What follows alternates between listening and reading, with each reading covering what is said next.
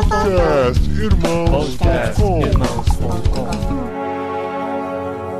Olá, pessoas! Podcastirmãos.com de número 572 entrando no ar. Eu sou o Paulinho, estou aqui com a esposinha Adriana, que é adepta da cochileta russa. Ah, é a melhor cochileta que tem, gente. Você não sabe se dorme 10 minutos ou 10 dias. Ela falou assim: não, pode deixar, tô na Espanha, tira essa siesta de letra. E ela resolveu, assim, quando ela tenta, ela acorda no dia seguinte, às vezes. Não, não, é que você é um cronômetro. Eu Ele sou, eu desenvolvi dorme a técnica. 15 minutos certinho, acorda sozinho. Eu desenvolvi, Não, depois pra eu mim, conto. às vezes pode ser uma hora, pode ser cinco, dependendo da hora. Por isso que eu não echo na sexta, viu? Por isso. e eu sou a Adriana e eu estou aqui com a nossa especialista geriátrica Silvana. Eita, Gente, calma, é geriátrica. brincadeira, viu? É, com o osso quebrado, tô geriátrica temporária. E eu sou a Silvana, tô aqui com o Paulinho, que tá no meio do caminho pra um soninho saudável. Ah, Olha só, Eu pensei que eu, eu ia estar no meio do caminho pra, Pra velhice, pra né? crise da, da meia-idade, né? Eu já tô no meio dela. é, eu pensei nisso também. Teve tô no que meio correr dela. e mudar, né? Porque já não tá no meio, meu amor. Já tá entrando. Já, já, já tô nela. Mas, ó, deixa eu explicar que não é geriátrica, gente, pelo amor de Deus. Todo mundo entendeu. Assim como é pediatra, é geriatra, não sei. Ela é médica, doutora Silvana aqui com a gente, já gravou outros episódios aqui e ela é especialista em saúde, em bem-estar, em qualidade de vida e é um tema que nós, né, na meia-idade começamos a pensar muito, às vezes até tarde demais, porque já conversamos aqui com o Pijama, o episódio 548, Sentido na Velhice, em que a gente falou um pouquinho mais sobre envelhecimento, sobre terceira idade, melhor idade, o que quer que seja, e a gente quer se preparar melhor para isso, e essa preparação começa desde antes, desde os 20 anos, você já pode e já deve pensar sobre isso. E a gente trouxe a Silvana aqui para conversar um pouquinho também sobre como envelhecer melhor, e hoje especialmente falando sobre sono e qualidade de vida. Olha que coisa linda. Olha a pressão, hein? Tô sentindo a pressão aí, hein? Como envelhecer melhor. Olha aí.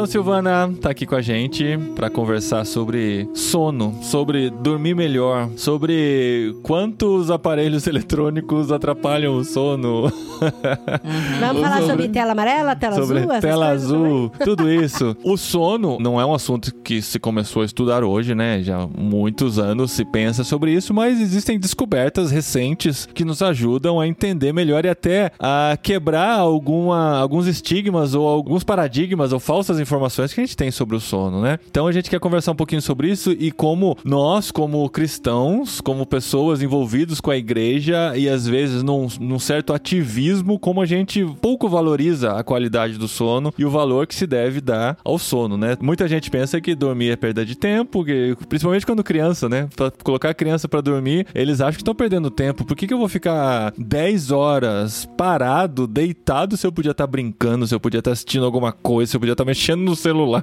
E às vezes a gente cresce com isso também, pensando que dormir é perda de tempo, mas acho que quanto mais velho a gente vai ficando, mais a gente valoriza o nosso soninho, né, Dre? Não, eu, eu amo meu sono, gente. Eu não acho, muito pelo contrário, não é perda de tempo, não. Você tá ganhando. A Adri sempre fica na dúvida de entre comer e dormir, Ah, o que, não que você tenho escolhe? dúvida, não. Não? É sempre dormir. É sempre dormir? Já dormi com fome várias vezes. Toma água e vai dormir, né? Mas então, estamos aqui com a Silvana, médica geriatra. E geriatria não tem só a ver com pessoas idosas, mas tem a ver com o processo de envelhecimento, né? E todos nós estamos preocupados com isso, qualquer que seja a idade. E o sono está entre as áreas com as quais nós devemos tomar cuidado, nós devemos cuidar, nós devemos buscar uma melhor qualidade para assim ter também uma melhor qualidade de vida. Sil, quando que a humanidade começou a prestar mais atenção nisso? O processo de envelhecimento até o século XIX, ele era uma curiosidade da biologia. Até o século XIX, ah, existem velhos por aí. Interessante. Era isso. Caramba. tá? O primeiro cara que vai chegar e falar assim, então, existe a necessidade de uma medicina, de uma ciência do envelhecimento. Foi o cara que cunhou o termo geriatria. Foi o Meinhof na década de 1910. Ele fez isso, assim, acho que no final da Primeira Guerra, de 1918, Caramba. 1917. Pouco mais de 100 anos. E lançou o primeiro texto em que existe o termo geriatrics, que seria geriatria. A ideia de que você precisa avaliar melhor as pessoas, tá? Que estão com alguma vulnerabilidade associada ao envelhecimento é da década de 30. Uau. É, que é a Marjorie Warren. Eu falo que a geriatria é a única especialidade que tem pai e mãe. Você vai ver qualquer outra aí fala muito em pai. Quem É. tem pai e mãe é geriatria. Porque o pai é o Meinhof e a mãe é a Marjorie Warren. Ela era uma inglesa que chegou no hospital. Hospital lotado. Gente, os hospitais ingleses, assim, pensa assim, 900, 800, 700 leitos. Uau. Aquelas enfermarias enormes, assim, com aquelas camas, assim, enfileiradas. E muita gente inválida, aspas aqui, tá? E aí ela chegou e falou assim, cara, vamos botar uma equipe pra organizar, avaliar quem pode ir pra casa, quem não pode. Porque aquela galera saía pro asilo, né? Ficava lá nas casas dos inválidos, né? Até morrer. Ela falou assim, não, esse cara aqui, ó, se fizer fisioterapia, ele sai andando. Ó, isso aqui, se trocar o remédio, ele sai- ó, isso aqui se alimentar direito, se corrigir a deficiência de vitamina D. E aí, ela, olha só, ela diminuiu em um terço o número de internados. Década de 30, gente, não existia antibiótico direito nessa época. Tuberculose, você não tinha tratamento adequado ainda. Ela conseguiu diminuir em 30%. E aí sim teve a ideia de que você avaliar as pessoas e formar um plano de cuidados, você melhorava isso. E é isso que a geriatria faz. A geriatria é uma especialidade em que você avalia, determina riscos, determina deficiências e cria um plano de cuidados em relação a isso. E aí isso vai desde o jovenzinho até uma pessoa nonagenária, centenária, que precisa, né, de uma abordagem. A questão é, a gente está falando de um processo em que a gente ainda está tentando entender, entendeu? O que é o envelhecimento? Por exemplo, havia uma ideia no passado de que você nascia e já envelhecia, né? Hoje em dia a gente sabe que não é assim. Você tem um desenvolvimento. Quando você entra na sua terceira década de vida, o envelhecimento começa com força. Só que você não percebe. Você vai perceber isso Na quarta. por volta dos seus 40. Tô ligado. A mi, pra mim, a curva virou aos 35. Aos 35 eu senti que o negócio começou a decair. E aí vem outra coisa, né? Cada um envelhece numa velocidade diferente. E aí, às vezes, você abre o seu Instagram e pegam lá foto daquela velhinha de 75 anos, toda malhada. Aham. Sim. Dizendo assim, sim. Qual é a sua desculpa? Olha só! É, é. E claro, gente, existem pessoas de 75 anos malhadas. Ou você pega a foto da Alessandra Negrini, que tem uma cara de adolescente Sim. até hoje. É impressionante. Ó, a Cláudia Ohana é uma outra atriz que ela é uma mulher Natasha. né, que tá há muito tempo aí. E assim, você olha assim, caramba, né? O que, que ela faz? Segundo o que eu já vi, ela não é uma pessoa que faça grandes coisas de estética. É pessoal, né? É, pessoal. Não, teve o que viralizou, que muita gente tá ouvindo vai saber, porque aqui no Brasil viralizou, que é um cara que saiu assim, né, que botou a placa de que ele ganhou o direito à vaga de estacionamento para idosos em frente à academia dele. Ele foi lá na prefeitura de Florianópolis e pegou a placa. E você olha pra ele, você dá 35 anos pra ele, Uau. totalmente malhado, abdômen trincado, algumas ruguinhas que parecem ser de sol, e ele tem 60 anos. Caramba. Aí você vai falar assim: ah, meu Deus, tá vendo? Ai, caramba. Eu... Aí você vai ver. É um cara que tem uma família longeva. Ele já foi vegano uns 15 anos da vida. Tem uma alimentação extremamente regrada. Pelo que eu entendi, é um cara que malha não sei quantas horas por dia. Faz calistenia, nananã. Dorme Aquela bem. rotina, né? Dorme bem, pelo jeito, né? Não tem sogra. Não, tô brincando. Não, não. Talvez não tenha, pelo que eu entendi também ali. Brincadeira. Mas assim, embora eu vou dizer, né, tá, os solteiros eles vivem menos, mas enfim, homem solteiro é um desastre, tá? Homens solteiros que estão aí, ser homem solteiro é fator de risco pra morrer. Esse. É Esse, esse raciocínio, né, de que ah, tem gente que tem predisposição, ou tem gente que tem genética pra isso e tal, e vai chegar lá muito bem. E as pessoas chegam à conclusão, ah, então não preciso fazer nada. Se eu não tenho genética, eu não tenho o que eu faça pra melhorar a minha. Ah, não é um escolhido. Agora, agora vem o pulo do gato. Paulinho. É. Agora vem o pulo do gato. Eu falei que a gente não sabe como a gente envelhece. Mas o ser humano, ele chegou onde chegou porque ele é um bom observador. Então, o que que a gente faz, né, enquanto medicina do envelhecimento, pra entender o que que tá acontecendo? Então, o que a gente faz é observar quem envelheceu bem e ver até onde é genético, até onde é comportamental e tentar replicar o que a gente vê. Então, o que se faz hoje em dia são os estudos em grandes populações em que você compara quem tá envelhecendo bem, quem tá envelhecendo mal e vê aquilo que você tem de, de vantagem. Você viu o documentário do Netflix? Olha, eu ainda não vi. Então, eu também não. Eu queria muito ter visto antes da gente gravar sobre isso, Mas mas, a gente volta depois pra gravar. É, não, eu, eu na verdade tá na minha lista. uma série. eu ainda não vi porque nós estamos sem Netflix aqui em casa. Ah, tá. Nós fomos uma das vítimas do compartilhamento da Netflix. É. Porque aqui em casa é assim: o Disney Plus e o Star Plus, a gente compartilhava com o sogro. É. E o sogro compartilhava a Netflix com a gente. A gente foi vítima da Netflix. Mas daí a gente falou: você quer saber? Eu vou ficar sem Netflix um tempo, eu tô vendo coisa do Prime, da Aham. Star Plus. Tá. Aí depois eu volto no Netflix. Porque esse é um- uma série documental que a Netflix preparou, fazendo exatamente isso que você está falando. Isso. Observou zonas lugares né? onde as pessoas estão vivendo mais para entender o comportamento deles, o, o- Isso. a genética, tudo que está envolvido para eles atingirem os 100 anos. Eu não vi esse do Netflix, dos 100 lugares aí, alguma coisa. É a série documental Como Viver até os 100, as zonas azuis que tem no Netflix. Mas eu vi o do Zac Efron com os meus filhos. E tem um episódio do Zac Efron que ele vai pra Itália, uma cidade, pra entender por que, que tem tantas pessoas acima de 100 anos de idade. E é bem interessante, assim, as respostas. E eu lembro que me chamou muita atenção que uma das coisas que o programa, assim, deu bastante enfoque foi a questão de viver em comunidade. Ah, de se é apoiar,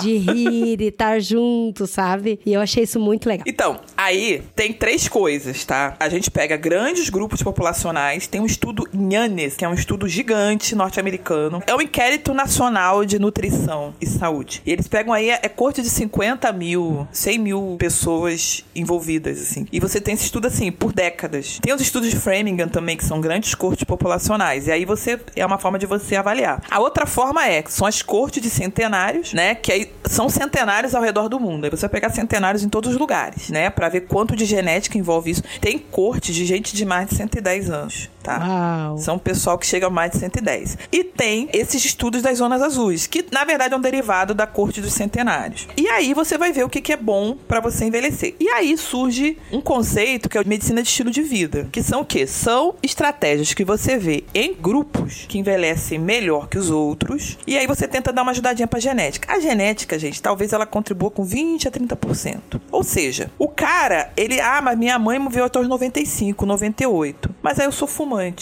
Entendeu? Aí você estraga, né? Ah, mas eu, eu tenho uma alimentação extremamente desregrada. Não adianta você ser uma pessoa que tenha uma genética muito longeva e você detonar isso com o ambiente. Ou então, gente, olha só, ambiente de guerra. Envelhece pra caramba. É, todo mundo pensa em Guerra da Síria, mas vamos botar Rio de Janeiro, favelas cariocas, né? São lugares onde você tem muito, muito estresse. Então tudo isso vai detonar. Já viu aquelas fotos dos soldados, né? Antes de ir pra guerra e Do depois olhar, de voltar né? pra guerra? Nossa, Não, você quer ver uma coisa que mostra como é que o estresse envelhece? Foto de presidente da república. É Tudo bem. mesmo? Ah, mas são quatro anos. Gente, mas o cara entra, ele sai um caco. O Barack Obama, que é, o negão bonitão, ele saiu acabado. O cabelo dele ficou branco. Né? Verdade. Depois dos mandatos dele. Isso é uma realidade, assim. O estresse envelhece. Então tá, Silvana. Então eu vou me mudar pra uma comunidade no Tibete, viver sozinho, né? Como antigamente muito monge ficava dentro de uma pedra lá, né? Morando eremita. Isso também envelhece. Isolamento também não é bom. Então a gente tem que equilibrar as coisas. E aí surge um conceito que é o conceito de medicina de estilo de vida, que é a ideia de que você pode modificar, retardar ou até reverter agravos com base em mudança de, de estilo de vida, né? Alguém vai usar o termo lifestyle, né? Modificar as coisas na sua rotina, não necessariamente usar medicamentos ou suplementos. A geriatria pode lançar mão desses conceitos, só que a gente também entende que às vezes o manejo de doença crônica vai exigir medicamento, tá? A gente entende isso, que não é só fazer mudança de estilo de vida. Vai exigir, por exemplo, exame preventivo, né? Não é só você fazer, ah, não, então eu vou fazer isso aqui, nunca mais ir ao médico e eu vou ficar bem. Não. Por exemplo, né? Aos 50 anos é recomendado que você faça uma colonoscopia para saber, né, para reduzir o risco de câncer de intestino. E muitas, né, a maioria das pessoas não faz, né? Não faz. E a maioria é esmagadora de homens. Exato. De acordo com a minha exato. pesquisa.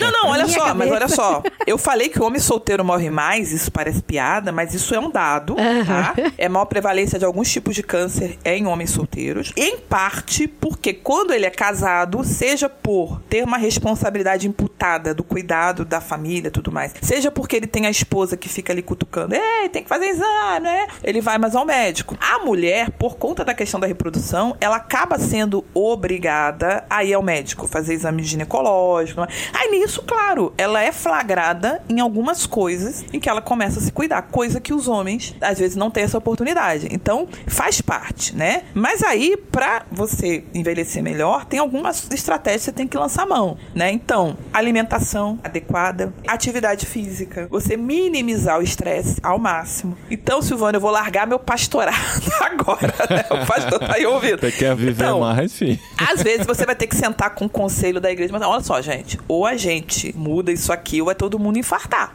E vira e mexe, pastor infarta, pastor tem AVC. Dois terços dos pastores, numa pesquisa feita lá em São Paulo, tinha algum problema de saúde mental grave, né? Algum agravo de saúde mental substancial, né? Meu, mas se é em São Paulo, não precisa ser pastor não pra ter estresse, né, gente? Morar em São Paulo. Não, eu falei que a pesquisa de São Paulo, que eu nem sei se a população foi paulistana, mas tô dizendo assim, é, é um estudo brasileiro, né? Mostrando isso, não uma coisa dos States, né? A gente fala isso com conhecimento de causa, tá? Já moramos em São Paulo, já vivemos naquela realidade. É, aí tem a questão, né, do sono, ter bons relacionamentos, né? Então não basta você ter relacionamentos, relacionamentos serem uma porcaria de estressantes. Aham. Também não Sim, adianta. Vai cair na mesma. Entendeu? E tem gente que adoece porque a pessoa fica viciada em relacionamento tretoso. Isso é um fato. Uhum. E, por fim, evitar drogas, né? Ilícitas de preferência e as lícitas também, tá? Silvana, mas é aquele vinhozinho. Não vai desmentir a taça de vinho, Silvana. É, não, então, mas olha só, o álcool é interessante. Eu fiz um curso, existe a Academia Latino-Americana de Geriatria. A gente faz três cursos, a gente vira membro da academia. É bem interessante. O pessoal falava que era a reunião de nhonhos da geriatria das Américas, que a gente ficava trocando as nossas coisas de nhonho, né? Os nerds latino-americanos reunidos. e um tema que a gente fez foi prevenção no idoso. E aí, cada um foi destrinchando um item da prevenção. Por exemplo, prevenção de câncer. O que é relevante prevenção de câncer? Ah, prevenção da inflamação. Ah, até estética, né? O valor da estética, né? Da cirurgia plástica. Então todo mundo foi pegando. E aí entrou um cara que era bebida alcoólica. Aí o cara falou assim: então, gente, eu tenho uma coisa pra contar. Os estudos comparando ingesta de álcool leve com não ingerir. Então, o pessoal que ingeriu, às vezes, dependendo do estudo, e não é pouco, ele ia melhor. E aí o cara falou assim, cara, acho que a gente não pode contar isso pra ninguém. Esse dado tem que ficar em oculto, porque se a gente contar, as pessoas vão começar a beber. Então é melhor te deixar aqui dentro do nosso grupo, a gente não conta pra ninguém, né? Aí, claro, depende da qualidade, tá? Sim. Eu acho que isso Aham. tem a ver. Bebida alcoólica depende da qualidade. Uma bebida alcoólica de má qualidade. Vai tomar um golinho de corotinho e vai achar que tá bem, né? Exato. Então, e a carga de álcool, né? E também a questão do abuso. Tem gente que não pode beber nenhuma gota de álcool, gente. Isso é realidade. Por isso que vem a abolição de drogas e minimização do álcool. Porque o álcool, culturalmente, ele ainda existe, né? Na humanidade como uma realidade. Mas não é qualquer álcool, depende da qualidade. E isso depende também do contexto. O que que acontece? Nas zonas azuis, que são essas áreas no planeta Terra, que tem muita gente que vive muito, de todas as zonas azuis, apenas uma delas tem abstinência alcoólica. Eu ia comentar isso, exatamente. Porque É. na Itália, ali, ó.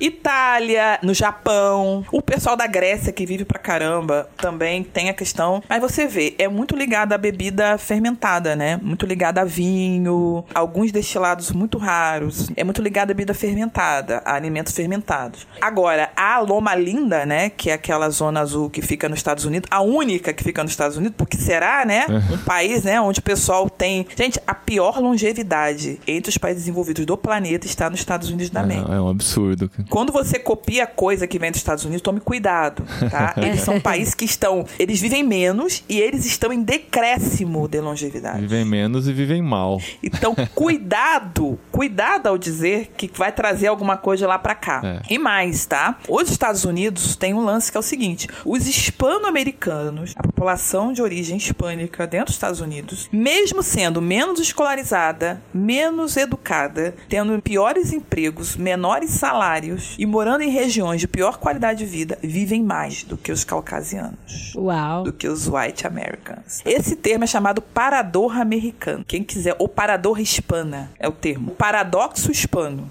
Quem quiser pesquisar aí, dá uma pesquisada. E um dos, das hipóteses é que eles tenham melhores relacionamentos. Sim. E que eles vivam mais. mexicano é muito feliz, né? Muito comunidade, é muito É, família. Então, aquele pessoal hispano do sul dos Estados Unidos, eles têm uma organização diferente. Isso faz diferença. E não tem como ter boas relações sociais cortando o álcool, né, gente? É.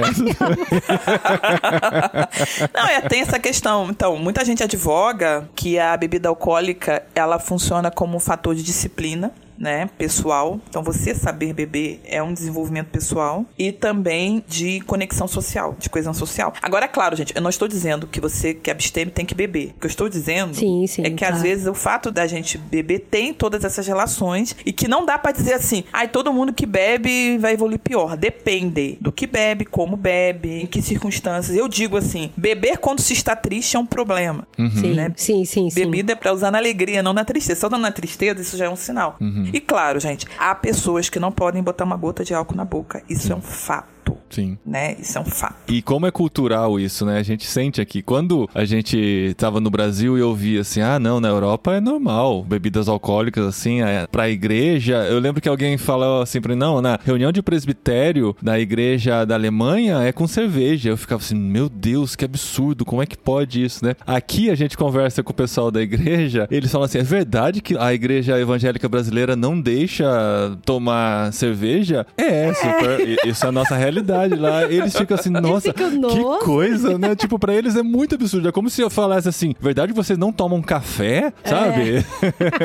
Porque é parte da realidade deles, né? E é totalmente Sim, sim. cultural. E apesar da Espanha não estar nessa linha azul, né? Mas aqui, aonde a gente tá, tem muito idoso. Tem muito, muito idoso. E quando você olha os idosos, não são aqueles idosos que estão caquéticos, assim, sabe? Quase morrendo e tal. Gente, tem. A gente já falou isso em vários podcasts, mas assim, tem grupos de idosos aqui embaixo do nosso, aqui do, do prédio, que estão sentados, tomando sua taça de vinho, dando risada, e vão caminhar, e vão sair, sabe? E eles caminham pra caramba, Silvana. Eles andam muito, muito. É. E assim, tem seus 80, 90 anos. É o sabe? azeite, gente. É, É o azeite muito legal. aqui. O É. azeite que mantém a vida. Assim, o- a Europa é um continente extremamente envelhecido, porque eles já passaram por todas as fases de transição demográfica. Inclusive, eles não estão piores porque os imigrantes, em geral, acabam provendo algum crescimento populacional. Os Estados Unidos mantêm a demografia deles organizada à à custa da imigração. Isso aí, gente, é estudo epidemiológico. É o fenômeno, né? E o Brasil, ele está numa taxa de decréscimo pesada, tá? É só ver que as projeções populacionais do IBGE eram sempre na casa dos 210, 213. Muita gente falava em 215 milhões de habitantes. O censo veio com 203. Uau. Né? Então a gente tá menos do que deveria. O processo aqui tá grande, tá pesado, a gente tá envelhecendo numa velocidade enorme. O Pijama falou no último episódio que em 20 anos o Brasil envelheceu o que a Europa envelheceu em 200 anos. Então, nossa Sim. realidade é tudo mais intenso, né? Então, três quartos de todos os idosos que surgirão no planeta nos próximos 50 anos, eles vão surgir nos países em desenvolvimento, os países de média e baixa renda, né? Porque os países em desenvolvimento é um problema, né? Porque a China gosta de ser chamada de país em desenvolvimento.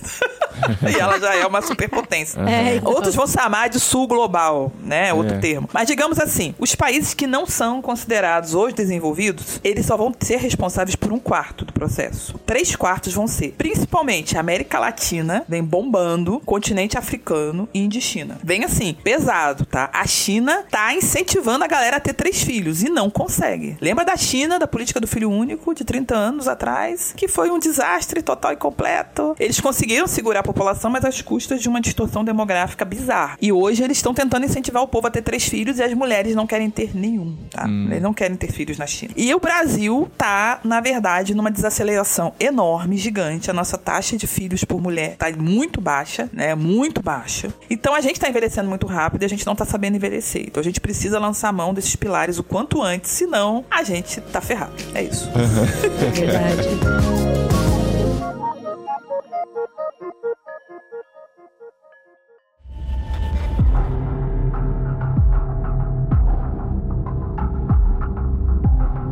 Vamos começar pelo sono, né? Como que a gente Sim, sim. cuida desse pilar tão importante e tão negligenciado por nós. Pra começar, né? Eu acho que a gente tem que primeiro entender que o sono é algo muito natural ao ser humano, né? Eu tava até pensando ontem se a gente ia poder dormir na Nova Jerusalém. Porque assim, é uma coisa tão gostosa. né? que eu- só pra lembrar de Crepúsculo, né? O cara lá, uma das maldições do cara era não dormir, né? Nossa. Gente, ele não tinha cama no quarto dele, isso era bizarro, né? Né? Ele não dormia. Eu pensei assim, cara, mas o sono é tão legal. E assim, como você falou, né? Na sociedade atual, muita gente diz que dormir é você deixar de ser produtivo, né? Trabalho enquanto eles dormem, né? A gente já falou sobre isso aqui algumas vezes. Essa visão de que a gente tem que aproveitar o tempo que a gente tem, o máximo desse tempo, para ser produtivo, para construir alguma coisa. É, duas coisas que eu cresci, assim, na minha adolescência e juventude, pensando, não que eu não seja jovem hoje, mas assim, que foram ilusões, né? Depois, quando eu comecei a estudar mais dentro da geriatria, eu fui desmitificando isso, né? É uma de que cada um tem seu tempo de sono e que se a pessoa dorme três horas por noite e funciona no dia a dia, tá tudo certo. Então, isso é uma coisa que até agora eu achava que era verdade. As pessoas falam, não, eu só preciso seis horas que eu já acordo sim. novo. Né? Como que é o nome daquele moço que apresentava o vídeo o show? Fala Bela. É, esse eu é o lembro, caso mais clássico, Eu lembro né? muito bem disso. Miguel Fala Bela, tinha, eu nem sei, isso era pré-internet, assim, se falava que ele dormia, sei lá, três horas por noite e, e o resto do dia estava trabalhando, escrevendo suas peças, atuando, dirigindo. Eu nem sei se é verdade isso, mas era a lenda que quando criança a gente escutava. Então, se o Miguel Falabella pode dormir só três horas por noite, eu também posso. É, então, uma primeira coisa que eu ouvi era isso, né? De que, ah, não, é se você tá bem durante o dia, você dormir pouco à noite não tem problema. Isso inclui, por exemplo, profissionais de saúde, segurança, né? Pessoas que trabalham em áreas essenciais que invertem o sono vigília e tá tudo bem, né? E motorista de caminhão, né? A Adri tem uns tios motoristas de caminhão que quanto mais você dirige, mais você ganha, né? E isso vale para todo mundo que trabalha, né, gente? Quanto mais trabalha, mais você ganha. E se você não valorizar o descanso, você vai ferrar todo o seu corpo, né? Todo o seu organismo. É, pois é. E a outra coisa é que se você dormir pouco por algumas fases da sua vida, depois você compensa, né? Uhum. Ah, então na faculdade, poxa, isso na faculdade de medicina, isso é irônico, né? Porque assim, na faculdade de medicina, o médico dorme três, quatro horas por noite, assim, na faculdade, determinadas épocas, era totalmente natural, né? É, então, e as pessoas usam de meios artificiais, às vezes, né, para serem mais produtivas, abrindo mão de horas de sono, achando que isso não cobra o preço. Então, acho que isso é uma outra coisa que depois que você vai sentar, vai estudar melhor, isso vai sendo organizado. E o conhecimento humano sobre sono mudou muito, né, nas últimas décadas. Inclusive, não sei se vocês já souberam disso, existe uma coisa recente que é a ideia de que talvez o ser humano não dormisse oito horas contínuas antigamente. Ah, é? De que você tinha um período assim, você. Isso é uma coisa que está em estudo, né? E eu acho que isso também depende de civilização para civilização. Por exemplo, eu não sei se na civilização chinesa, né, se no Oriente isso, né, no Oriente pro leste, né, o extremo Oriente, se isso se repete, né? Mas por exemplo, parece que no medievo europeu era muito comum que você, depois que as galinhas, né, fossem dormir, você também fosse. Então, início da noite, você dormia. Depois tinha um horário que você acordava. Aí, né, a mulher botava o pão para levedar pro café da manhã do dia seguinte, né? Dava uma acertadinha na lareira. É o horário que você trocava as crianças, ajeitava as coisas. Tinha ali um período de o monge fazer orações noturnas, o pessoal dava uma lida alguma coisa, quem tinha acesso a ler alguma coisa. E depois você voltava e dormia mais um pouco. Isso pode fazer sentido, porque a gente estranhou muito, claro, quando veio aqui pra Europa, o tamanho dos dias, né? E como varia durante o ano. E olha que a gente tá mais ao sul da Europa, onde a diferença não é tão grande quanto ao norte da Europa, né? No Brasil, quando tinha horário de verão, um pouquinho mais. Mas agora, sem horário de verão, o máximo que dá umas duas horas de diferença do tamanho do dia, né? Durante o dia entre o inverno e o verão. Aqui, no inverno, o sol se põe às 5 e meia da tarde e no verão ele vai se pôr às 10 da noite. Então é uma distância grande, Muito grande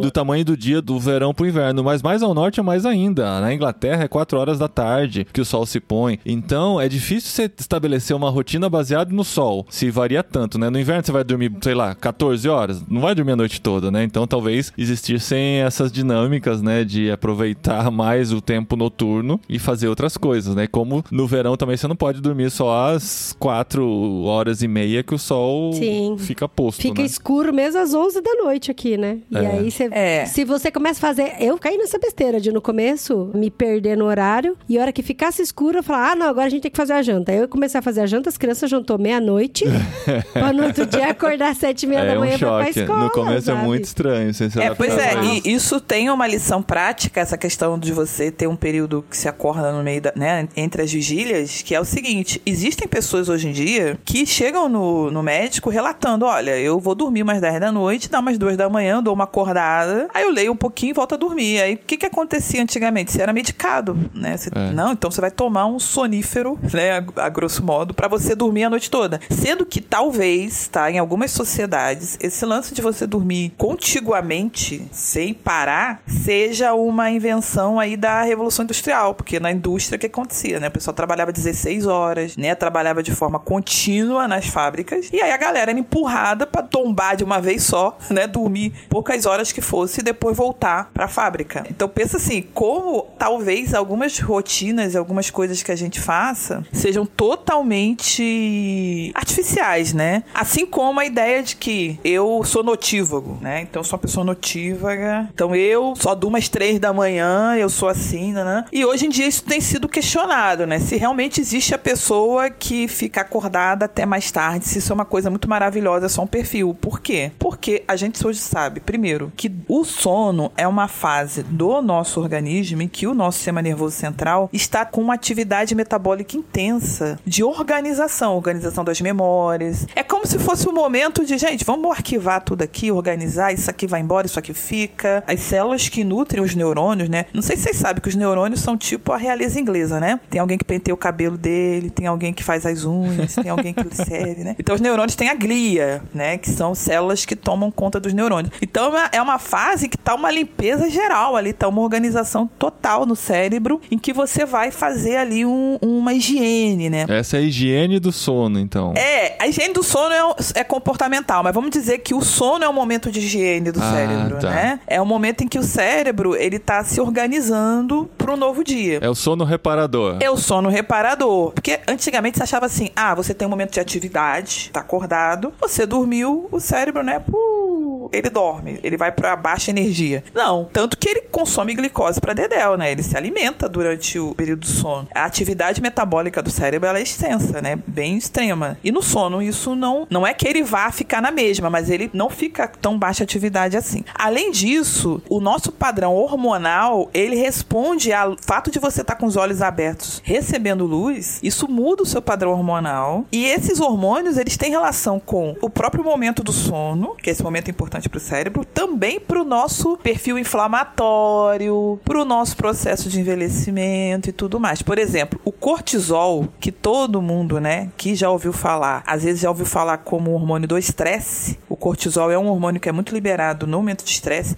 Ele é um dos hormônios ligados muito àquele movimento de defesa do organismo diante de uma infecção, né, de você conseguir correr, né, daquele leão que ia te pegar no meio da mata, essas coisas. O cortisol, ele tem a baixa máxima dele no meio da madrugada. Quando eu era plantonista de emergência, que eu trabalhava de madrugada, cara, dava três da manhã, era um momento assim que eu tava, sabe? Se chegasse alguém naquele horário, coitada da pessoa, gente. Porque assim, você se mantém acordado nesses horários se você fizer um condicionamento mental. Naturalmente, o seu corpo, ele tá em baixa de, de atividade, sabe? De raciocínio, de fazer as coisas. Você tem que manter. Por isso que as emergências que são muito boas, elas funcionam muito na base do protocolo, entendeu? Porque o profissional que tá ali de enfermagem, o médico, ele tem que estar seguindo uma tabelinha no período noturno, entendeu? Não é natural do nosso organismo, três e meia, quatro da manhã, o bombeiro tá indo combater um fogo, né? O policial tá indo combater o crime nesse horário. Ele tá tendo que fazer um condicionamento artificial. Não é que todo mundo tem que dormir, o, né, o mundo tem que ficar desguarnecido. Mas isso não é o natural. Nosso corpo é feito para esse descanso, né? A gente precisa dele, ele é programado para isso. Exato. Todo o nosso metabolismo vai trabalhar nesse sentido, né? O sol vai se pôr, vai começar a descarregar melatonina. Eu lembro que eu tinha um sono muito forte, que batia em mim entre 6 e 7. Mas era muito forte, assim, sabe? E que era, geralmente, eu chegava do trabalho, em casa, isso no Brasil ainda. Chegava no trabalho, às vezes comia alguma coisinha e tal, às vezes não, mas batia aquele sono muito forte e incontrolável, né? Que daí eu comecei a associar que estava relacionado com o pôr do sol, né? E é o corpo produzindo essa melatonina, porque a gente, não sei se condicionado ou não, mas nosso corpo nos leva a esse comportamento, né? A, esse, a essas reações até, né? É, a melatonina e o cortisol são mais famosos, tá? Mas se você pensar que existem várias substâncias, várias coisas, né? Que estão sendo secretadas no nosso corpo e que obedecem o que a gente chama de ritmo circadiano. O que é ritmo circadiano? É um ritmo que existe no nosso corpo que obedece ali um período, seja a hora do dia, seja pulsos, às vezes, que são mensais, né? Os nossos hormônios, até os hormônios sexuais, tudo obedece a um ritmo, né? Não é uma coisa contínua. E os hormônios do estresse tem uma relação com o sono vigília. A secreção da melatonina e outros hormônios relacionados ao sono, essa secreção interfere na nossa qualidade do funcionamento mental e tudo isso tem relação a, também com a exposição à luz, uhum. né? Então, porque você falou sobre a questão da luminosidade, nós temos países às vezes na região, né, nos extremos, porque o, no, o extremo sul é pouco habitado, né? O extremo norte é mais habitado, né? Você pega os países nórdicos, são países que têm qualidade de vida, que têm determinantes de saúde muito bem organizados e são países onde às vezes você tem muito problema de saúde mental. Uma parte do problema é a questão da luminosidade, né? São lugares com exposição solar muito dificultada. Por quê? A espécie humana foi ocupando esses lugares, mas a gente tem essa relação com a luminosidade. O final do dia, aquela luz alaranjadinha, né, que vem do pôr do sol, aquilo tem efeito no nosso cérebro. Olha um exemplo interessante e prático sobre isso. Em pacientes com demência, no Alzheimer isso é um clássico clássico. Gente que tem pessoas com Alzheimer em casa vai lembrar disso. Chega no pôr do sol, é comum acontecer uma coisa que a gente chama de sundowning, ou síndrome do pôr do sol. O paciente, ele passa às vezes o dia paradão, chega depois do almoço, ele tira aquele cochilo, quando dá 5 e meia da tarde, ele começa a fazer uma agitação terrível, ele fica extremamente agitado. Uau! Nossa! É, às vezes tem que ser medicado por causa da luz laranjada, porque ela traz efeitos no cérebro, porque como o cérebro dele não funciona bem, ele não entra no ritmo que a gente entraria por isso o cérebro começa a funcionar todo errado. Hum. E aí isso vai às vezes até 9, 10 da noite, às vezes se perpetua aí a gente, né? Como médico precisa fazer intervenção. Algumas intervenções são não farmacológicas, né? Dá para vezes só mudar ambiente, algumas coisas a gente corrige, né? Para você ver como a luz ela interfere, uhum. né? E claro, como eu disse, embora a gente tenha variedade dentro das pessoas, então tem gente, por exemplo, que diz assim: "Silvana, eu durmo 9 horas, eu durmo 10 horas". Isso não é uma coisa que me faz menos produtivo, né? Isso não atrapalha o meu dia a dia. Eu me sinto muito bem, né? Eu tô errado. Ou vem a pessoa que fala assim: Ah, Silvana, eu durmo seis horas e meia, né? Eu durmo, me sinto reparado, né? Tem um sono reparador, tudo bem. Né? A gente sabe assim que o ideal entre seis horas e meia, sete horas a nove horas de sono. Se você passa muito, você tem que ver se tem alguma coisa que tá acontecendo, ou se você tá muito aquém também, né? uhum. né? Raramente vai ser só constitucional e tá tudo bem. Por quê? Porque você precisa desse período mínimo de reparação do cérebro, né, de funcionamento, de organização. E também se você ultrapassar muito, às vezes isso também é um sinal de que você possa estar tá com algum tipo de distúrbio que te leva a dormir demais. É, então, porque tem isso, a gente acha que ah, eu tô dormindo só seis horas por noite, eu tô aguentando bem, né? Mas pode ser que seja algum outro motivo que tá levando você a dormir só seis horas, ou pode ser o trabalho, claro, né? Tem gente que estuda e trabalha e só consegue dormir isso. Você acha que tá tudo bem, mas isso pode ser cobrado lá na frente, né? A gente sempre avalia a situação que a gente está hoje, mas não sabe os danos que isso pode estar gerando no seu organismo que vão ser cobrados de você lá no futuro, no momento que não vai mais dar para correr atrás, né? Foram horas de sono que foram perdidas que você não consegue recuperar. Eu li no artigo uma vez que não existe como você recuperar horas perdidas de sono. Se você dormiu pouco e teve privação de sono, você pode dormir direto uma semana depois que aquilo não vai ser recuperado. Você já teve o dano gerado no seu organismo que é irrecuperável. Eu acho que né? as pessoas pensam assim: ah, mas para que, que eu vou fazer isso? Eu posso cuidar de outras coisas. O que, que acontece? Não adianta, e eu vou falar assim de algumas coisas que tem rolado aqui no Brasil. Não adianta eu tomar hormônio ou tomar anabolizante. Não adianta eu, sei lá, fazer a dieta mais cara, né, do nutricionista mais renomado se eu durmo mal. Às vezes a pessoa fala assim: não, mas eu tô investindo muito no meu processo de envelhecimento e dorme mal. Não adianta, entendeu? Uhum. Não adianta. É como você falou, os pilares, eles não vão funcionar sozinhos. Não adianta ter a melhor alimentação do mundo e não fazer atividade física nem dormir bem. Né? Não Exato. adianta ter muitos amigos e não comer bem nos encontros com os amigos, entendeu? Então, tudo caminha junto para que a gente possa contribuir com fatores para ter um melhor envelhecimento, né? E as outras coisas que a gente não tem controle, a gente ora e espera que vai acontecer. O que é genética, a gente não consegue mudar, mas o que a gente pode fazer, a gente faz, né? É, o sono, ele é fascinante, né? Mas ele sozinho também não anda bem, né? Eu durmo muito bem, mas eu como mal, eu não me exercito, eu sou É sedentário, sedentário. aí você vai ver que tá tudo interligado. E o dormir bem é muito relativo também, né, Sil? A gente conhece gente, aquele tipo de gente que encostou e dormiu. Encostou em qualquer lugar e dormiu. Não Aquele consegue. tipo de gente, olha como Aquela- você aquele fala. tipo de pessoas, assim.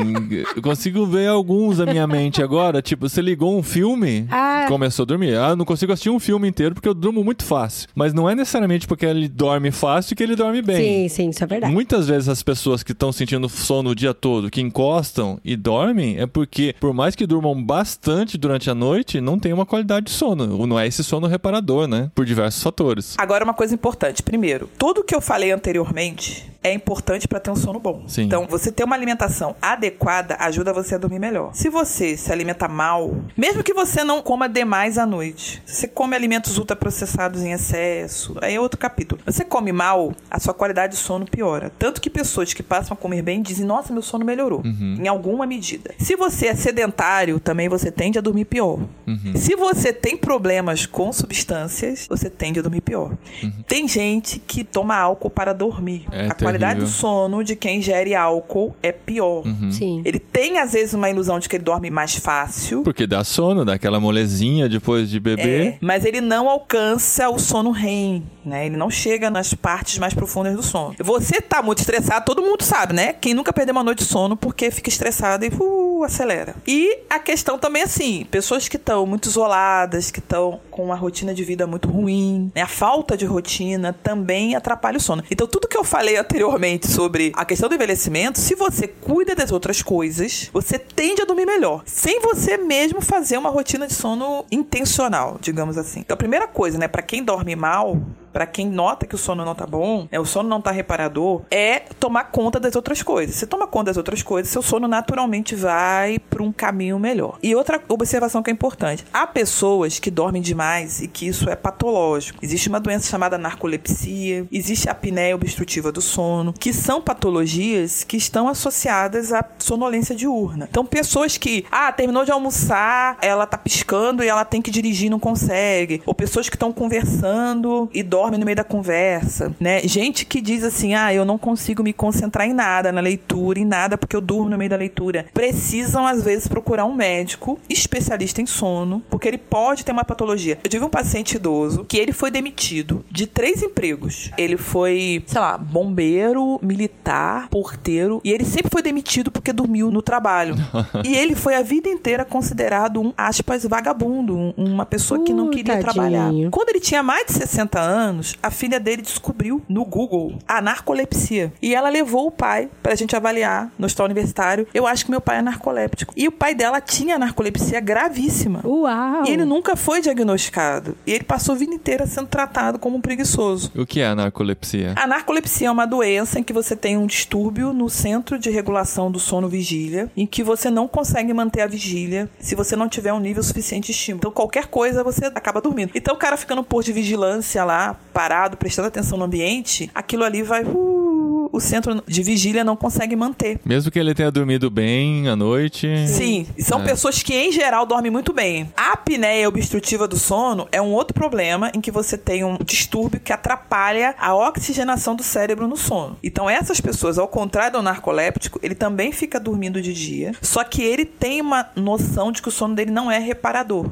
Ele nota que ele dorme mal, né? Ou é notado por outros, por exemplo, são as pessoas que roncam. Mas é por conta da oxigenação. Né? É, porque o ronco é um sinal de obstrução da via aérea. Aí a via aérea fica, né, o, o, o seu nariz, a sua, a sua garganta, fecham ali. Aí tem várias questões, gente, tô passando bem por alto. E aí você acaba dormindo mal. O tratamento dessas duas doenças, que também deixam a pessoa dormindo mais de dia, né, totalmente diferente. E o que, que é importante, né? O fato de você ter cochilos demais de dia pode ser um sinal de que não tá bem. Não quer dizer que cochilar de dia seja ruim. Já tem estudos mostrando que você tirar um cochilinho de dia não interfere na sua rotina de sono. Contanto que não seja um cochilo muito longo, né? Nada de mais de duas horas, né? Mais de uma hora e meia. Então aquela siestazinha do espanhol não tá errado. Aqui em Santa Catarina, o pessoal tira a hora de almoço. Fecha o estabelecimento e tira a hora de almoço. Eu acho algo maravilhoso. Que no Rio de Janeiro não tem. No Rio de Janeiro o pessoal não tira a hora de almoço. É considerado uma coisa proscrita. E eu desenvolvi esse superpoder, o superpoder da siesta de 15 minutos. E assim, é impressionante, eu consigo fazer de 15 minutos sem despertador. E só que que meu corpo ele já tá começando a ficar treinado pra isso, sabe? Eu tô almoçando com as crianças, a gente tá almoçando junto no almoço tal, tá aquela conversa gostosa e tal. A hora que eu dou a última garfada, o corpo já faz um vum, já, É, que, é que o espanhol chama do barrom. Dá aquele barrom, assim, do, do final da refeição. Eu falo pra Dri, Dri, 15 minutos. Aí eu dou as costas, assim, vou Aí pro eu falo quarto. pra ele, ah, vamos comer um picolé antes, Não, não, não, Dri. depois Agora, da siesta. Agora. Porque se eu perco esse embalo, que eu acho que é, sei lá, melatonina que dá essa descarga depois da refeição, eu perco e vai me dar dor de cabeça e tal. Sim, não é uma coisa que eu tenho que fazer todos os dias, mas se eu consigo, me ajuda muito no rendimento do Hoje dia. mesmo não vai rolar. Hoje não vai rolar, porque a gente tá com a tarde cheia. Aí eu vou pro quarto, assim, eu fecho a janela. Aqui tem a persiana espanhola, que é aquela que deixa o quarto totalmente escuro. Eu não fecho totalmente, porque eu aprendi que tem que deixar uma luzinha pro seu corpo saber que tá de dia, que não é o sono da noite ainda. Então deixa uma frestinha de luz entrando, encosto na cama, olho no relógio, fecho o olho, acordo 15 minutos depois, parece que eu só pisquei. É assim a siesta pra mim. Parece que eu só pisquei e falo, putz, que droga, eu não consegui dormir. Aí olho no relógio, deu 15 minutos, falei, beleza, já posso levantar, já tô renovado e funciona no restante do dia e é muito reparador mesmo, sabe? Depois que eu levanto assim, eu sinto que eu já. Olha, eu não sabia que era assim. eu Eu, dei o achava que você sentia que tinha dormido. Então acho que eu também sei fazer. É. Só que eu olho assim eu falo assim, nossa, não dormi nada, vou tentar de novo. É, Aí é isso, é, Aí é vai esse uma o hora e ponto. meia. É esse o ponto.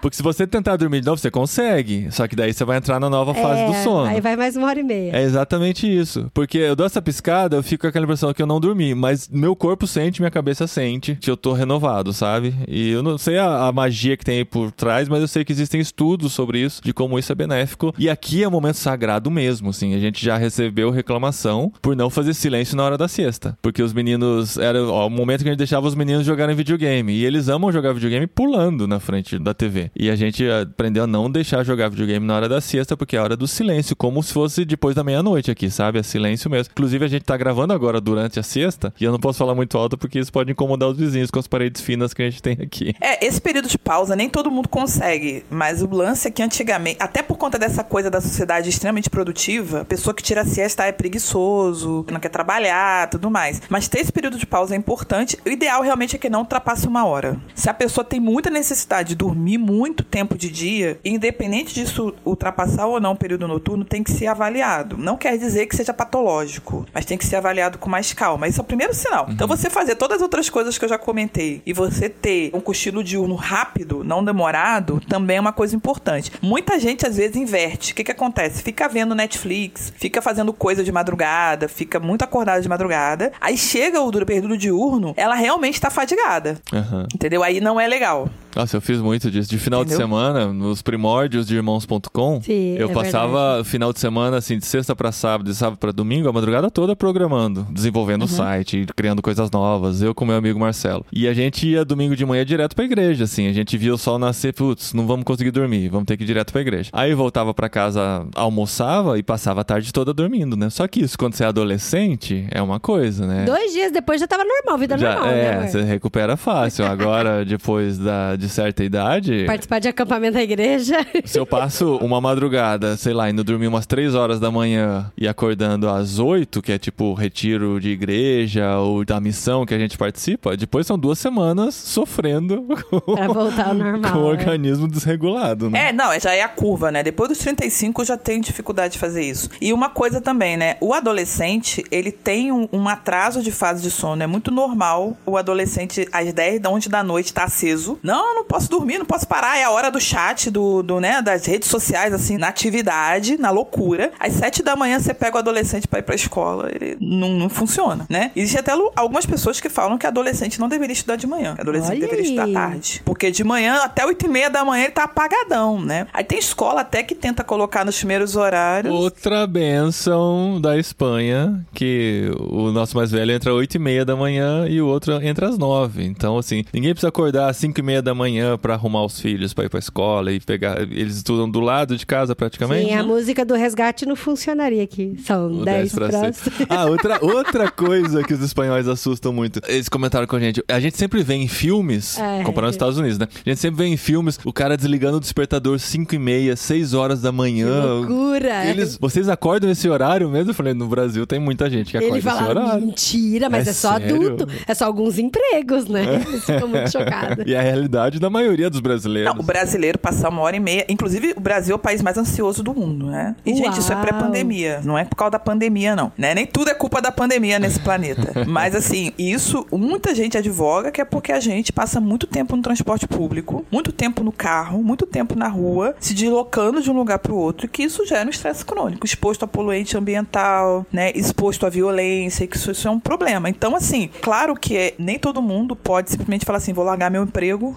mas a gente tem que ter consciência do que nos traz dano no nosso ambiente até para poder propor mudanças, né? Se a gente acha que tá normal, que é assim mesmo, você não vai propor mudança. Então, o lance de você se deslocar duas horas para chegar no seu trabalho, né? Ter que acordar antes do sol nascer para poder sair, né? Isso é um problema. Por quê? Tem até gente que coloca assim no Instagram, ai, é rotina de qualidade de vida, coisas que você deveria fazer logo de manhã antes de você fazer qualquer coisa, né? Que seria acordar, agradecer pelo sol, sei lá, fazer suas orações. Fazer sua né? Beber água, fazer exercício, sei lá. Agora sim, se a gente acordasse, né, fizesse uma rotina adequada, antes de a gente poder ir pro trabalho, é muito diferente de você bater o despertador, 5 e meia da manhã, levantar em meia hora, você tá aí, se encaminhando para um transporte público, muitas vezes em jejum, né, muitas vezes depois de uma noite mal dormida, então tudo isso faz diferença. E eu conheço gente que acorda, troca de roupa, faz sua marmitinha do café da manhã e vai com sono mesmo, porque termina de dormir no fretado e aí dentro do fretado é que faz o seu café da manhã e tal e vai trabalhar. Tipo, eu não Uau. tomo café da manhã de propósito porque eu quero terminar de dormir Terminar no o sono no fretado. fretado. Sim, sim. É, isso, gente, entra no negócio seguinte, né? A nossa rotina interfere no sono. E uma das ferramentas de higiene do sono, higiene do sono seria uma série de estratégias que a gente usa de medidas comportamentais para melhorar a qualidade do sono. Uma das primeiras estratégias de higiene do sono é ter rotina. Isso a gente aprende com criança, né? Ah, tem que ter rotina. A gente faz com as crianças e com os adultos deveria ser o mesmo, com o adolescente, com todo mundo. Você tem que ter o horário certo para acordar, o que você vai fazer de manhã, os seus horários regulares e à noite também. O horário pra ir pra cama, né, Sil, também. Então, um horário certo para dormir, né? Que não precisa ser britânico.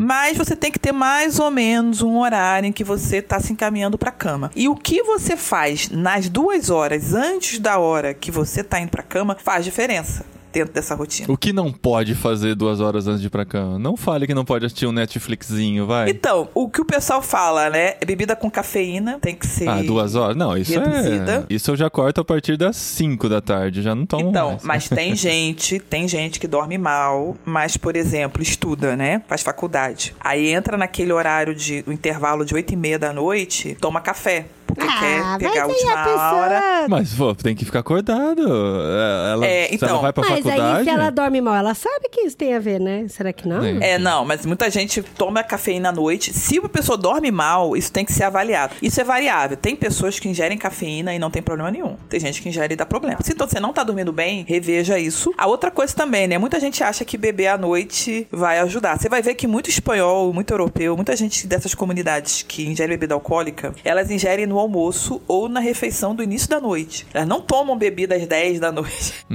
Porque o- a ingesta de álcool antes de dormir atrapalha, altera as fases do sono. Então, também o que não deve ser feito é beber álcool, principalmente beber em quantidade, né? E ideal também é não fazer refeição pesada à noite. né? Eu isso. brinco que churrascaria, pizzaria à noite, tome cuidado. Gente, aquele rodízio de pizza à noite é. é só é- tem à noite. Alguém já foi no rodízio de pizza de dia? Não existe. De almoço não tem. Pois é, né? É pesadelo na certa. Eu falo isso pros meninos. Dormiu com a barriga cheia é pesadelo. É, então assim, o ideal, o ideal é você não ir dormir logo depois de uma refeição, uma grande refeição. No máximo uma ceia muito leve, né? Então evitar a refeição muito pesada. Por quê, gente? Isso tem a ver também com o soninho da siesta, tá? O nosso sistema digestivo, além da questão hormonal, ele vai demandar sangue para poder digerir. E isso vai atrapalhar a oxigenação do cérebro, entendeu? É só que de dia isso leva aquela sonadinha, né, de meia hora aí, de 20 minutos e tá tudo certo. À noite, isso altera porque tem melatonina, porque tem cortisol baixo envolvido, e isso vai alterar as fases do sono. Você vai dormir pior se você comer muito mal. Existem algumas coisas outras que a gente recomenda, que, por exemplo, é a questão da prática de exercício, né? Tem gente que dorme mal e um dos motivos é porque ela faz exercício físico pesado no período noturno.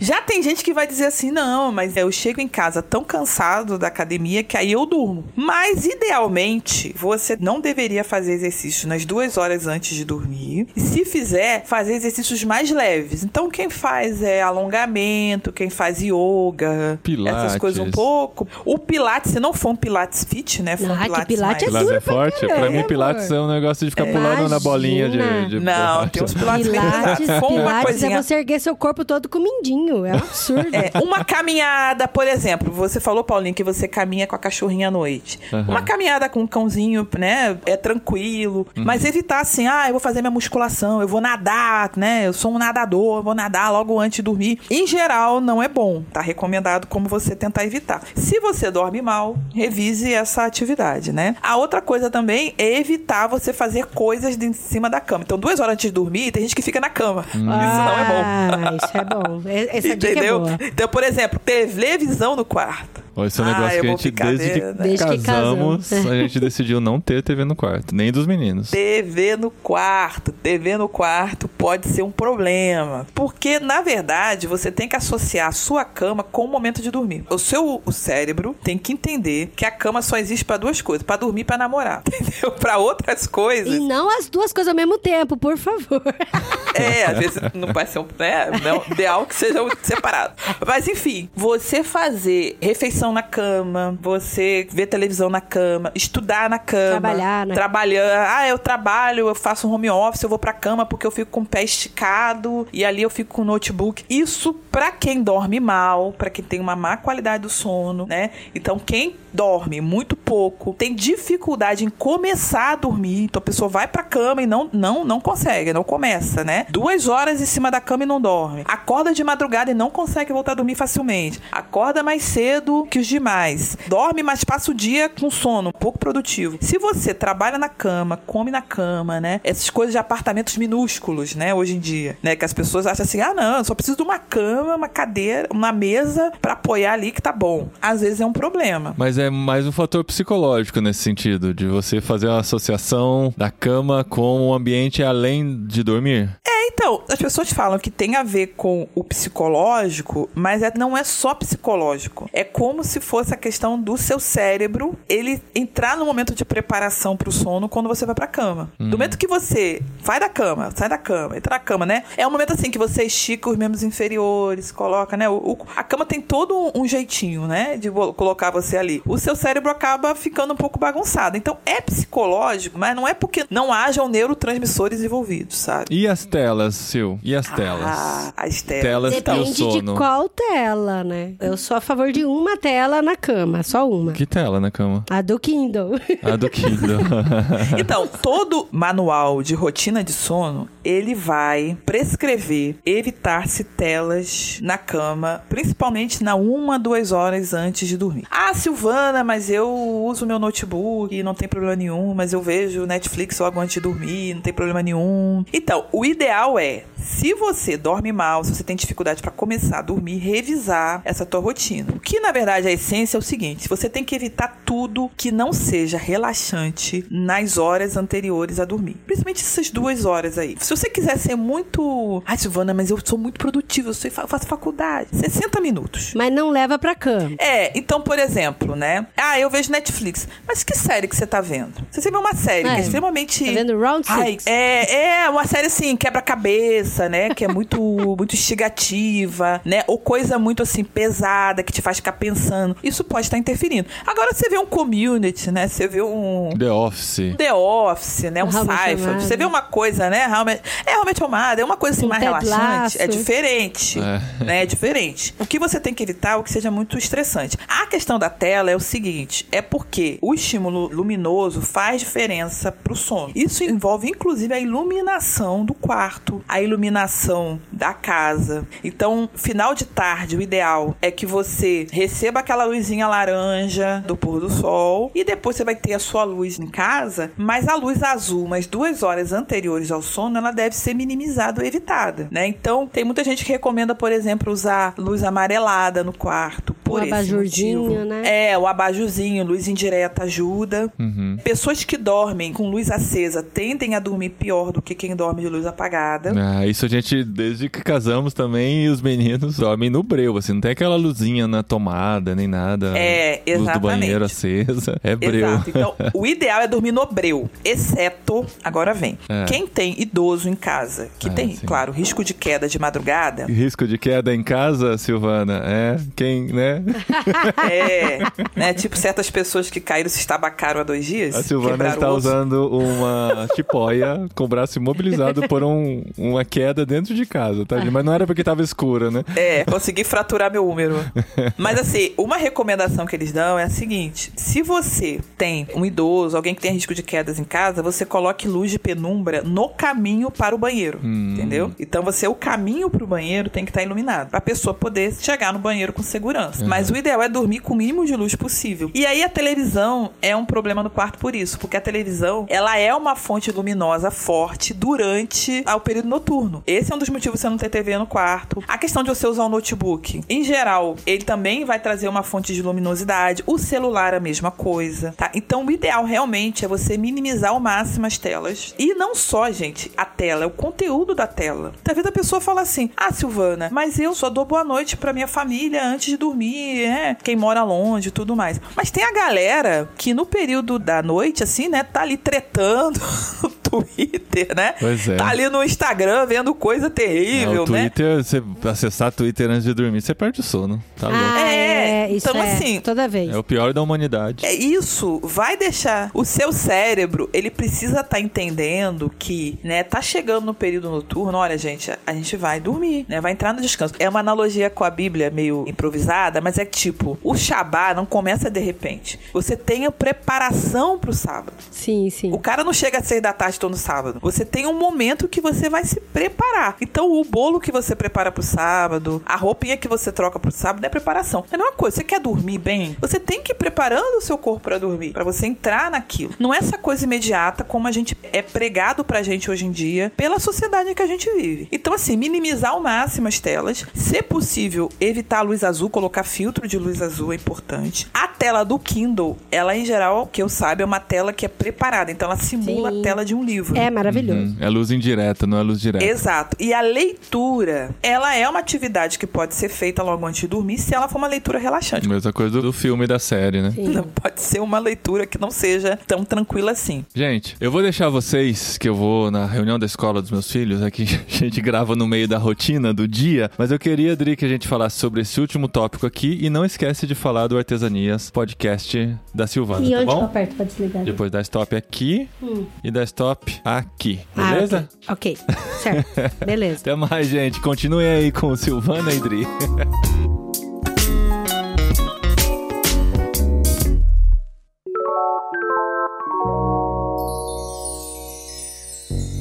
Sil, eu gosto muito de ler realmente antes de dormir e isso pra mim tem sido. Eu sei que a gente já falou isso várias vezes em outros podcasts, mas como esse tema tá aqui e é sobre isso que a gente tá falando, sobre dormir bem, sobre higiene do sono. Quando começou a pandemia, eu tive muita dificuldade de dormir e uma das coisas que me salvou foi ler antes de dormir no Kindle. Exatamente no Kindle mesmo. Por que não no livro? Porque eu tinha que deixar a luz acesa e a hora que vinha o meu soninho, só o fato de eu esticar a mão pra apagar a luz, aquilo já me despertava. E no Kindle era só fechar e pôr embaixo da, da cama que tá ok. E isso me ajudou bastante tendo sono. E a outra coisa que me ajudou também a ter sono. Agora você vai rir. Não, você não vai rir, porque você é uma pessoa fofa. Mas tem uma série do Netflix que fala sobre dormir bem.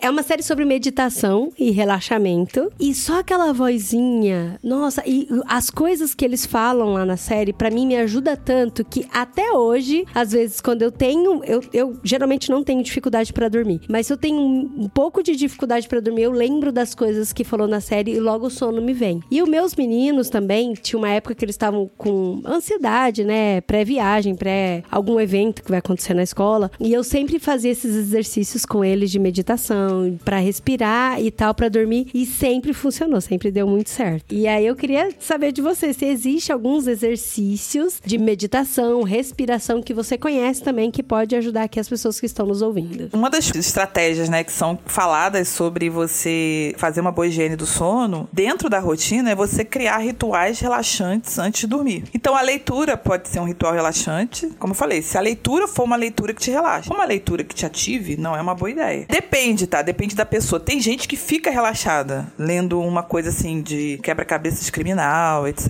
e tal. Tem gente que não. Se isso te ativa, não é uma boa leitura, tá? Agora, uma coisa que é colocada é: você tem que criar uma ritualística relaxante antes de dormir. Isso envolve o que você come, isso envolve o que você bebe, isso envolve o que você faz, isso envolve também se você vai usar música ou não, se você vai fazer isso na cama ou não. Então entra aquilo que eu falei sobre o lance de é, evitar ficar comendo na cama, tudo mais, né? Mas assim, você fazer meditação, música tranquila, fazer um alongamento antes de dormir, pode ser. Isso tá preconizado, tá? Agora, sobre meditação, isso daria um tópico todo em separado. Eu não sou uma especialista em meditação, eu, mas eu, eu só queria falar o seguinte: muito cristão tem preconceito achar que meditação é necessariamente ligado à religiosidade oriental, budismo, coisa assim. Hoje em dia, a ideia da meditação, na verdade, é um exercício de você criar atenção plena sobre o tempo presente. É isso que é quando fala meditação em ciência, exceto quem tenta contaminar isso de religiosidade. Mas a rigor, meditação significa exercício de atenção plena no tempo presente. Então a ideia é você realmente esvaziar a cabecinha e conseguir focar só naquilo que você está fazendo naquele momento, que é, em geral, ouvir uma música, ouvir uma voz, né? Sim. Isso é muito bom. Isso ajuda muito a dormir. Inclusive eu, quando eu tenho dificuldade de tirar meu cochilinho depois do almoço, às vezes eu coloco uma trilhazinha de meditação que tem no Spotify. Uau, que A legal. pessoa fala meia horinha, quando ela termina, eu tirei um cochilo, eu não sei como. Eu dei aquela piscada no meio. Quando ela fala assim, ok, muito obrigada por mais esse momento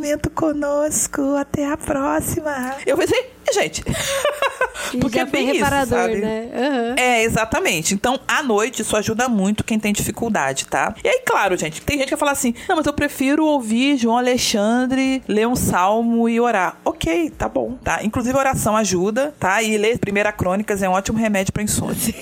Você pode ajudar. Ou estudar os côvados dos tabernáculos também, ali. Êxodo, Exatamente. Os levíticos, É. né? Porque a ideia aí é você colocar a atenção plena no tempo presente, isso tira um pouco da ansiedade, que é um fator que te atrapalha a começar a dormir. Isso funciona pra você cair do primeiro pro segundo estágio do sono. É que tem muita gente que relata que tem dificuldade de dormir. Inclusive, tem vários memes na internet sobre isso, de que você passa o dia inteiro tentando ter ideias, tentando ter pensamentos produtivos. E aí, quando você deita na cama, teu cérebro fala, ó, tive uma ideia, né? É muito assim. Você deita na cama, parece que acelera bastante os seus pensamentos, porque a gente tá sendo bombardeado de informações e tela o tempo todo, o tempo todo. Então, na cama é quando você não tem nada. Então, é aí que seu cérebro fala, putz, agora eu tenho sua atenção, né? E aí que ele vai querer sua atenção. E é interessante que essa, essa meditação que tem do, do Netflix, acho que é Headspace, se eu não me engano o nome, ele fala pra você aprender a olhar seus pensamentos como se você estivesse vendo uma rodovia onde os carros passam. Então não é pra você interagir com eles nesse momento, é só pra você olhar eles lá passando. E se você realmente tiver muita dificuldade porque os pensamentos vêm à tona, você pode anotar, anota todos os pensamentos e aí você tira isso da sua reta e dorme. E é muito louco como isso realmente funcionou pra caramba comigo e funciona também muito quando eu converso com as crianças sobre isso. E a outra coisa é você pensar no seu corpo. Você pensar no seu corpo não só como um corpo único, mas com a, a individualidade dos membros, sabe? É você agora reparar no seu pé, reparar nos seus dedos e você reparar que as suas pernas agora estão ficando pesadas e cansadas assim em cima da cama. E você imaginar que vem um mar de bolhas fazendo massagem nas suas pernas e subindo e tal. E, e eu já tô ficando com sono só de falar.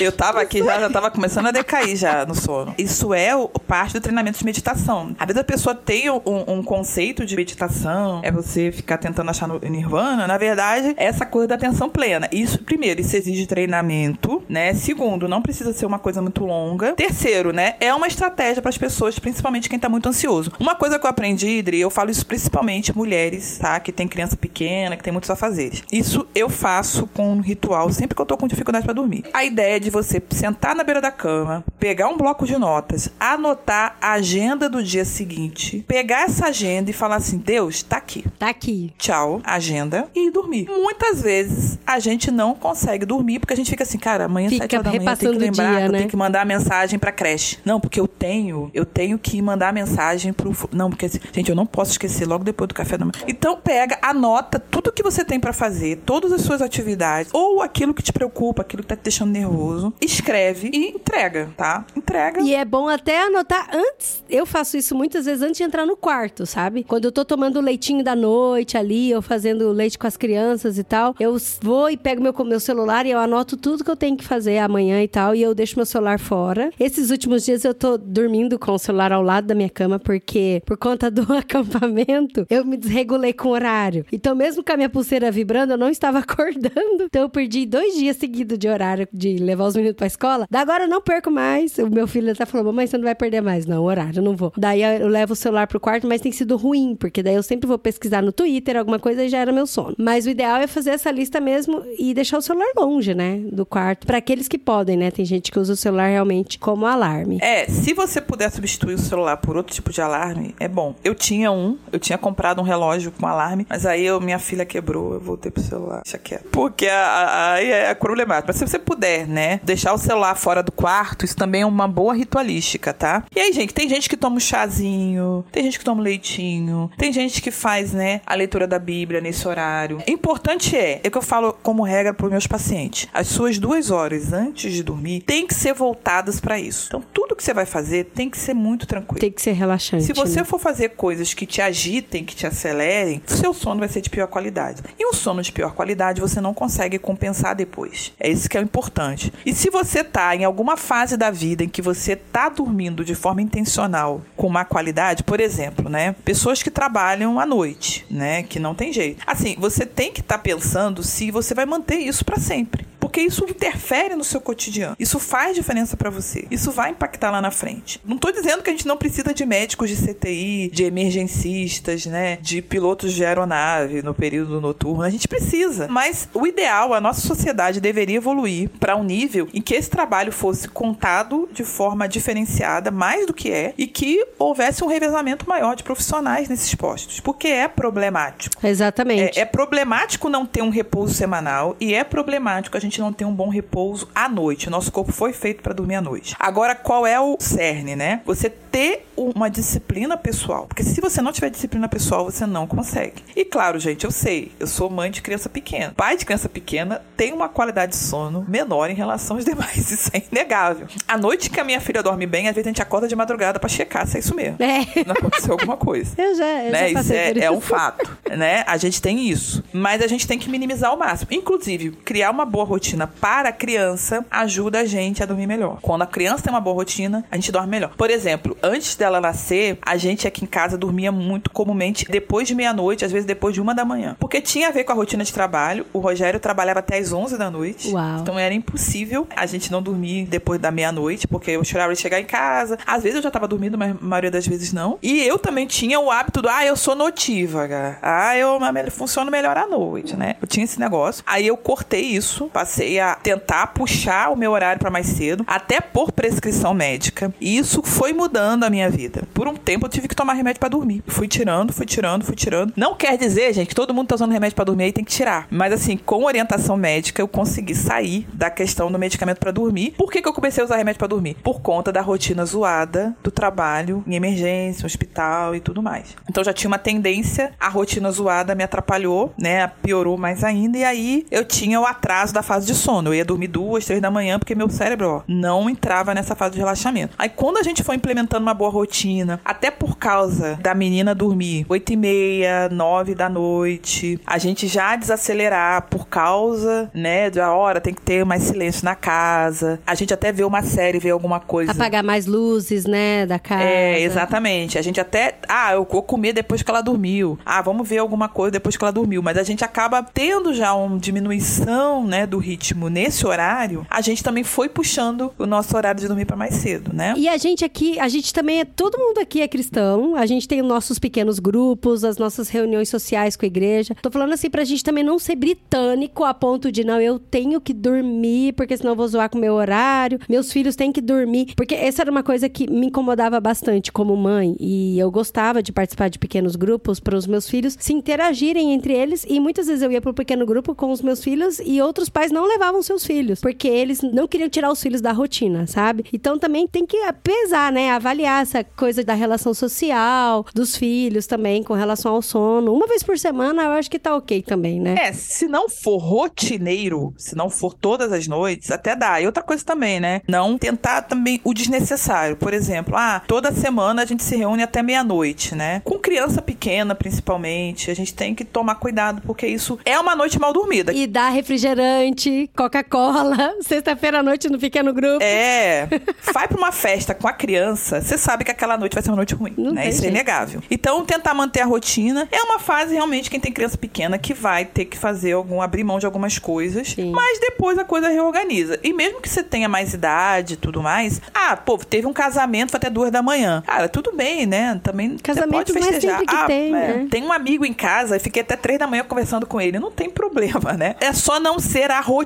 A sua rotina tem que ser organizada. Eu acho que é essa a mensagem final, né? E aí, só pra resumir, né? Então é rotina, rotina, rotina. O cuidado com a saúde em geral melhora o sono, inclusive o exercício. Evitar o que estressa, o que acelera. E, em geral, as duas horas antes ser horas em que você vai ter uma luminosidade menos intensa, evitar a luz azul, evitar conversa tretosa, evitar notícia, né, muito pesada, né? Aquele fantástico de domingo à noite às vezes é um problema, né? Porque Nossa, vem um é monte verdade. de tragédia da semana resumida. Então tudo isso tem que ser repensado, né? Até o que você vai ler tem que ser repensado. E o principal assim, né? Eu sempre falo, fazer aquela oraçãozinha à noite, entregar pra Deus, né? O seu dia, né? Isso também faz parte aí pra você ter um sono adequado. Muito bom, Sil. Muito obrigada. Caramba, muitas dicas boas aqui. Inclusive, eu já vou começar a mudar algumas dicas aqui, já aqui em casa já. Posicionar melhor os abajurs, deixar aí tudo muito bem organizado. Porque realmente, a gente preparar o nosso quarto, a gente preparar a nossa rotina faz muita diferença pro nosso cérebro. E igual você falou, pode ser só psicológico? Pode ser. Mas eu acho que não, porque o cérebro faz uma diferença muito grande aí nas nossas atitudes e como ele vê a preparação do quarto, como o nosso corpo reage com isso. Eu acho que isso vai ser muito mais fácil da gente entender que chegou a hora de dormir, né? Exatamente. E assim, o principal, né? Eu acho que nós, como cristãos, a gente precisa exercitar a disciplina. E a higiene do sono é uma forma de exercício de disciplina, que vai interferir em outras coisas. Como a gente se relaciona com as pessoas, o nosso humor. Por isso que eu falo, gente, quem tem criança pequena, as pessoas ao redor tem que ter muita paciência. Porque realmente a gente fica com o humor mais alterado porque a gente não dorme bem. Não dorme bem, não come direito, tem tudo isso. Tem que ficar correndo, tem que. Muitas tensões na vida, né? Então, quando a gente não dorme bem, não adianta, a gente fica mais irritado. Isso é, é fato. A gente aqui em casa brinca que a gente também começou a dormir melhor, porque é impossível, depois de um dia inteiro correndo atrás da Lígia, a gente não tombar na cama e dormir em seguida. Questão. É o exercício antes das duas horas de dormir, né? E Sil, queria falar pra você também que a gente tem acompanhado aí os podcasts da artesania. E você pode falar um pouquinho sobre esse projeto. E se você já pode dar uma pitada aqui de spoiler sobre o que vai ter o próximo. Bem, resumidamente, o Artesanias é um podcast em que a gente explora os temas ligados a comportamento na vida cristã, mas com um formato não fixo de programa. Então você tem programa documental, você tem programa que é entrevista, tem programa que é bate-papo informal, tem programas de entrevistas, então você não vai ter um formato fixo, né? Aí você tem crônica, você tem de tudo, assim. Então tem de tudo. A gente já falou sobre maternidade, sobre parto, sobre morte, sobre sobrecarga feminina, sobre várias coisas. A gente tá fazendo uma série sobre The Chosen. A gente tá analisando episódio por episódio. Esse mês, o, o episódio sobre The Chosen foi uma entrevista com o dublador do Jonathan Rumi, Oh, que é o Jesus do The Chosen, que é o Silvio Giraldi. É uma pessoa extremamente generosa, foi muito legal conversar Que com ele. legal, que demais. E, assim, a gente vai ter uns, uns programas bem polêmicos vindo aí, tá? olha aí, olha aí. A gente vai continuar a série The Chosen em novembro e agora em outubro, semana que vem, vai sair um episódio aí aproveitando a temática do Halloween. Se preparem, vai ter demônio, vai ter essas coisas. Já que é pra falar de comportamento, né? Vamos falar de comportamento dele também. que isso. E como é que faz pra acessar o Artesanias? Tá em todas as plataformas aí de áudio? Como é que tá? O Artesanias tá no Spotify, tá em todas as plataformas de áudio. Também a gente tá no feed do Bibotalk, né? Então, se quem quiser entrar no feed do Bibotalk, quem quiser assinar o feed do Bibotalk de todos os podcasts do Bibotalk, vai ter o Artesanias lá no meio. Uau. Ou acessar o link próprio, né? Aí tem que procurar podcast Artesanias. Lembrando que como artesanias é artesanato em espanhol, às vezes aparece Sim. artesanias, alguns links de artesanato. Então a minha sugestão é assim, quem quiser assinar o feed próprio do Bibotalk, acha. E quem também quiser seguir a gente no Instagram, arroba artesanias podcast, lá tem o link direto pra você assinar o programa também. E lá no Instagram eu falo de algumas coisas extras dos episódios, discuto alguns temas, aí tem os vídeos assim duas vezes por semana. E dá pra comentar os podcasts aí, né, Sil? Se o pessoal ouve o podcast e gostou da polêmica e quer seguir a polêmica, comenta lá. Não tô falando que só tem polêmica, mas a gente gosta, né? Entra lá no Instagram e comenta o que, que você achou. Se quiser fazer pergunta, o pessoal tá sempre interagindo por lá, né? É, o Instagram do Artesanias e a gente tá até no Threads também. Olha isso, o pessoal é moderno demais. Sil, muito obrigada pela sua presença, de verdade. Melhoras aí pro seu braço, sem estripulias aí enquanto tiver em recuperação. Pois é, tamo na luta, tamo na luta. Mas muito obrigada. Muito bom, assim, eu gosto muito de falar do meu dia a dia. Geriatria é meu dia a dia, eu gosto de falar disso. Ai, pra gente é muito bom.